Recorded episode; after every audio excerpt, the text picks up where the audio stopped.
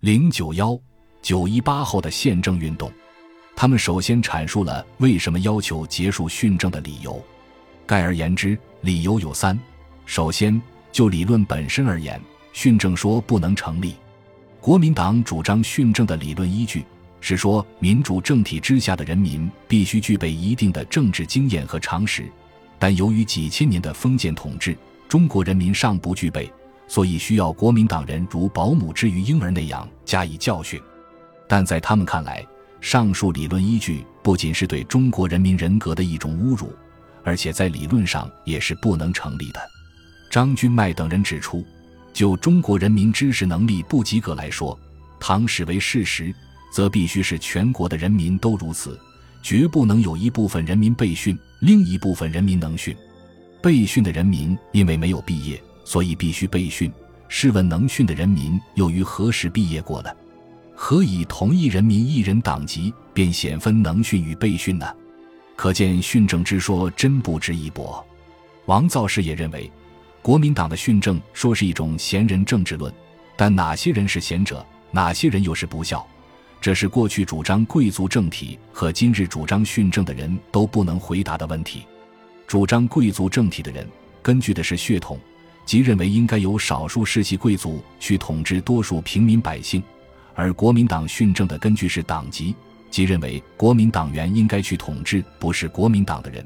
然而，如同贵族政体的理论是不能成立的一样，零九幺九一八后的宪政运动，他们首先阐述了为什么要求结束训政的理由。概而言之，理由有三：首先，就理论本身而言，训政说不能成立。国民党主张训政的理论依据是说，民主政体之下的人民必须具备一定的政治经验和常识，但由于几千年的封建统治，中国人民尚不具备，所以需要国民党人如保姆之于婴儿那样加以教训。但在他们看来，上述理论依据不仅是对中国人民人格的一种侮辱，而且在理论上也是不能成立的。张君迈等人指出。就中国人民知识能力不及格来说，唐史为事实，则必须是全国的人民都如此，绝不能有一部分人民被训，另一部分人民能训。被训的人民因为没有毕业，所以必须被训。试问能训的人民又于何时毕业过了？何以同一人民一人党籍便显分能训与被训呢？可见训政之说真不值一驳。王造世也认为。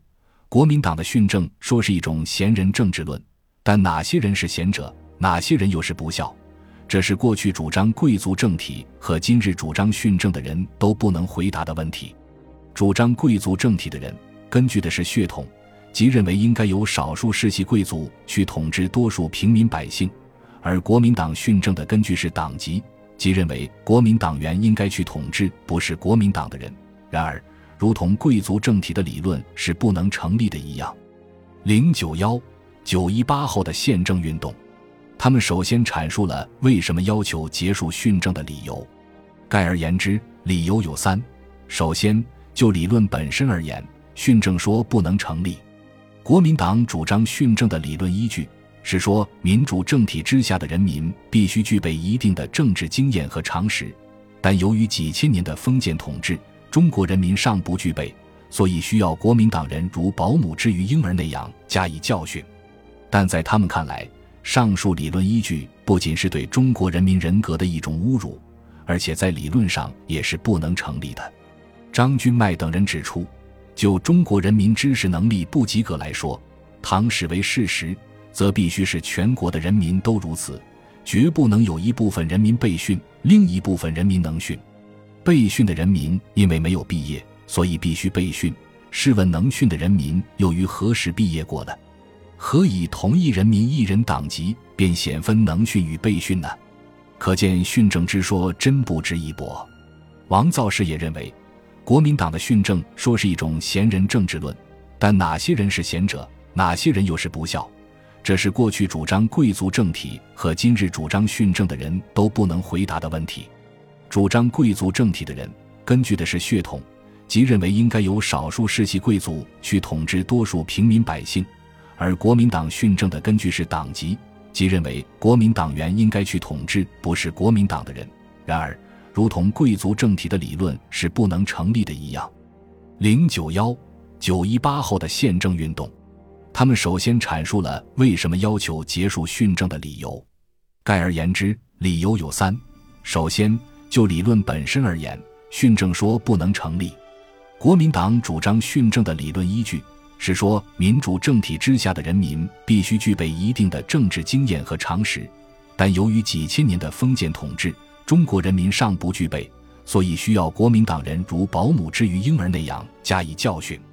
但在他们看来，上述理论依据不仅是对中国人民人格的一种侮辱。而且在理论上也是不能成立的。张君迈等人指出，就中国人民知识能力不及格来说，唐史为事实，则必须是全国的人民都如此，绝不能有一部分人民被训，另一部分人民能训。被训的人民因为没有毕业，所以必须被训。试问能训的人民又于何时毕业过呢？何以同一人民一人党籍，便显分能训与被训呢？可见训政之说真不值一驳。王造世也认为，国民党的训政说是一种贤人政治论，但哪些人是贤者，哪些人又是不孝，这是过去主张贵族政体和今日主张训政的人都不能回答的问题。主张贵族政体的人，根据的是血统，即认为应该由少数世袭贵族去统治多数平民百姓；而国民党训政的根据是党籍。即认为国民党员应该去统治不是国民党的人，然而，如同贵族政体的理论是不能成立的一样，零九幺九一八后的宪政运动，他们首先阐述了为什么要求结束训政的理由。概而言之，理由有三：首先，就理论本身而言，训政说不能成立。国民党主张训政的理论依据。是说，民主政体之下的人民必须具备一定的政治经验和常识，但由于几千年的封建统治，中国人民尚不具备，所以需要国民党人如保姆之于婴儿那样加以教训。但在他们看来，上述理论依据不仅是对中国人民人格的一种侮辱，而且在理论上也是不能成立的。张君迈等人指出，就中国人民知识能力不及格来说，唐史为事实。则必须是全国的人民都如此，绝不能有一部分人民被训，另一部分人民能训。被训的人民因为没有毕业，所以必须被训。试问能训的人民又于何时毕业过呢？何以同一人民一人党籍，便显分能训与被训呢？可见训政之说真不值一驳。王造世也认为，国民党的训政说是一种贤人政治论，但哪些人是贤者，哪些人又是不孝？这是过去主张贵族政体和今日主张训政的人都不能回答的问题。主张贵族政体的人，根据的是血统，即认为应该由少数世袭贵族去统治多数平民百姓；而国民党训政的根据是党籍，即认为国民党员应该去统治不是国民党的人。然而，如同贵族政体的理论是不能成立的一样，零九幺九一八后的宪政运动。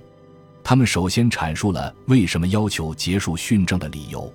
概而言之，理由有三：首先，就理论本身而言，训政说不能成立。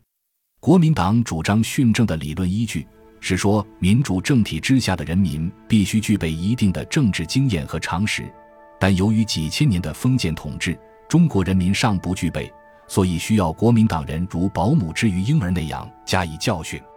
但在他们看来，上述理论依据不仅是对中国人民人格的一种侮辱，而且在理论上也是不能成立的。